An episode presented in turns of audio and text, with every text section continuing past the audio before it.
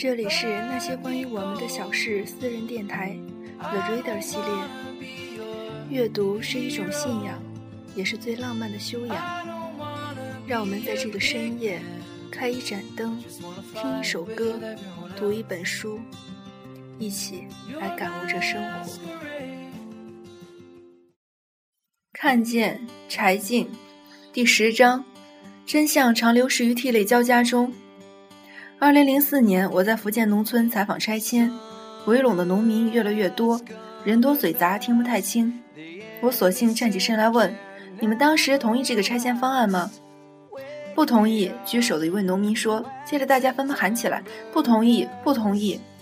我说：“不同意的人，请举一下手。”呼啦啦，全部的人都把手举起来，老人家的手攥成了拳头，喊：“我，我。”我觉得这个镜头很有张力，也足够说明问题。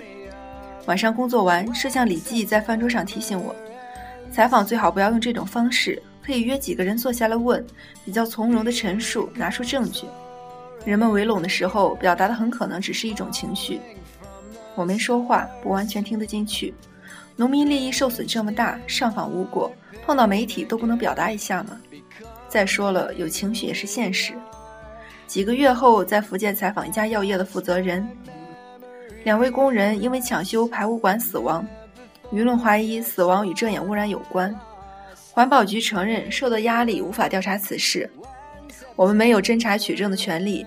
疑问再多，双方都可以否认，没有不存在，像我第一次做对抗性采访时一样囧。我想起有次看美国哥伦比亚广播公司的新闻节目《六十分钟》。记者莱斯利采访前任副总统格尔，莱斯利问他：“你还会复出竞选总统吗？”格尔一直打哈哈绕圈子。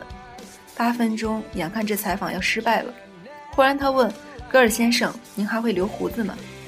格尔愣了一下，继续支吾。他一笑，收住了。全篇结束，那一笑就是看政客。我大概模仿了这个采访。我们坐在厂子的办公室里，刺耳的二氧化硫味道。摄像师拿领子掩着鼻子，我问这位老总：“工厂的排污是达标的吗？”“是。”“有没有非法排污？”“没有。”“那我们在这儿闻到的强烈味道是什么？”“我没有闻到什么味道。”“您是说你闻不到？”我靠着椅背，歪着头挑了一下眉毛。他的脸抽了一下，我的鼻子，嗯，没有您那么灵敏。我笑了一下，节目结束。事后大家都对这个结尾印象深刻，说真犀利，我有点得意。庄主任审这个片子，看完对我说了一句话：“要疑问，不要质问。”这点讽刺之意都不能流露吗？我问他：“可是怎么对得起那些死去的人呢？”记者提供的是事实，不是情绪。他说的跟李记一样。一出门在南院碰上陈萌，没躲急。平日我脸上只要有任何异样，他都会批评我。你要是看上去挺高兴，他就会找你谈谈，觉得你最近肯定没思考。但要是不高兴，你试试。怎么了？果然，我刚说了个头，他就评论：你的问题是你总是太投入了，热爱就会夸张，感情就会变形，就没办法真实的认识事物了。都像你那样，我带着情绪脱口而出：像我怎么样？像你那样老于世故。你如果对这儿不满意，你可以去 CNN，或者去当一个自由撰稿人。他火了，你要是在这就得，我打断他。像你这样无动于衷，又谈崩了。每次和陈萌吵完，倒都是他给我打电话，不安慰我，也不生气，只是继续跟我讲：痛苦是财富，这话是扯淡。姑娘，痛苦就是痛苦。他说，对痛苦的思考才是财富。我拐了个弯，去京门大厦的机房找老彭诉苦。当年评论部有几大牛人，他就是其中之一，被同事们叫电视牲口。有次编片子，十天十夜吃住在办公室，不洗不梳，屋子里的味儿进不去人。当年在罗布泊的小河墓地遗址，他扛着四十公斤重的机器和给养在沙漠中走，每天一瓶水，吃一块干囊。零下三十八度的天气，只有一条睡袋。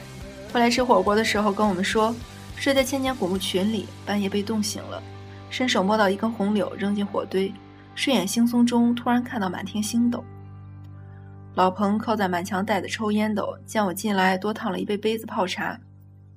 看都不看我，怎么了？我嘟嘟囔囔地说：“领导不让讽刺坏人，以为他会支持我。但他说，我早想骂你了。沙尘暴那期节目镜头里，你跟着人家走到苦水井口，刚站下就开口问：“这水能喝吗？”我说：“这怎么了？”他小细眼从黑框眼镜上方瞪我：“你爸不是中医吗？中医讲望闻问切，你急什么？江湖的事儿不是非要人性命不可。你能不能先看一看，闻一闻，听听水声，让镜头里的气躺一躺，再问？”我无话可说，端起桌上那只青釉的日本瓷杯准备喝。他哎一声，伸过手把杯子里的第一遍泡的茶倒了，换上九四年的普洱。这样喝茶，你的舌头才能喝得出薄厚。新闻调查的同事小庄有句话：电视节目习惯把一个人塑造为好人，另一个是坏人。实际上，这个世界上没有好人和坏人，只有做了好事的人和做了坏事的人。小时候看电影，人物出场。小朋友们坐在一地瓜子皮里，最爱问的就是好人坏人。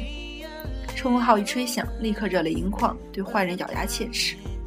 我以为自己不喜欢这模式，实际上除了这个模式，我也不太会别的。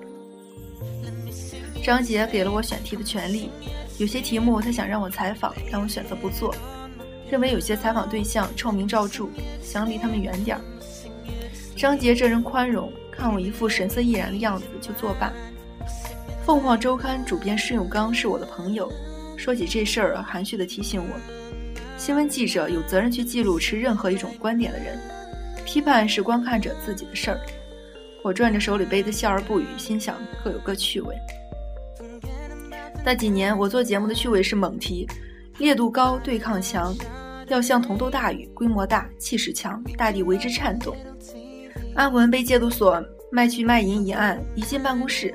所长拎起暖瓶说：“我出去打点热水。”我伸手挽了他一下：“不必了。”手指下，他的胳膊肌肉僵硬得像铁。他声称对所有卖人的交易不知情。我可以证明你说的都是假话。同去的记者赵世龙拿着铅笔指着他：“我不认识他。”所长转向我，桌子上静脉突突跳动，绝对没见过。你撒谎！赵世龙半探起身子：“我假扮成人贩子就是跟你交易的，有照片为证。”坏人暴露。我觉得任务完成了。节目播出后，一家报纸的英文版要转载此事。编辑给小象打电话问有关细节：戒毒所从什么时候开始贩卖戒毒女的？前后有多少人被卖？这些人都来自何处？戒毒所贩卖的人口非法收入有多少？这些钱都到哪儿去了？这个所的主管单位是谁？为什么没有采访他们？小象说：“哥们儿，你提的问题太重要了，我们也特别想知道啊。但有些问题我们确实没有能力回答。”组织者，戒毒所里的管教，当时在警方控制下无法见到。戒毒所贩卖戒毒女的账册、放入单等重要证据被焚烧，拍不到。小象说的很坦率，就算有千条万条原因，但从专业角度上，这个节目算是失败的。只有一个图像被处理的戒毒女的控诉，一个图像和声音均被处理的知情者的泄密，一个卧底记者，一场激烈的对峙和抵赖。新闻调查一以贯之的准确、深刻、平衡原则，在这个节目中并没有完全体现。雨过地皮湿，没渗入土壤，也不触及根须。龟裂土地上再强烈的震颤，稍后也不见踪影。承办完个别人，戒毒所换个牌子，我已转头做另一期节目了。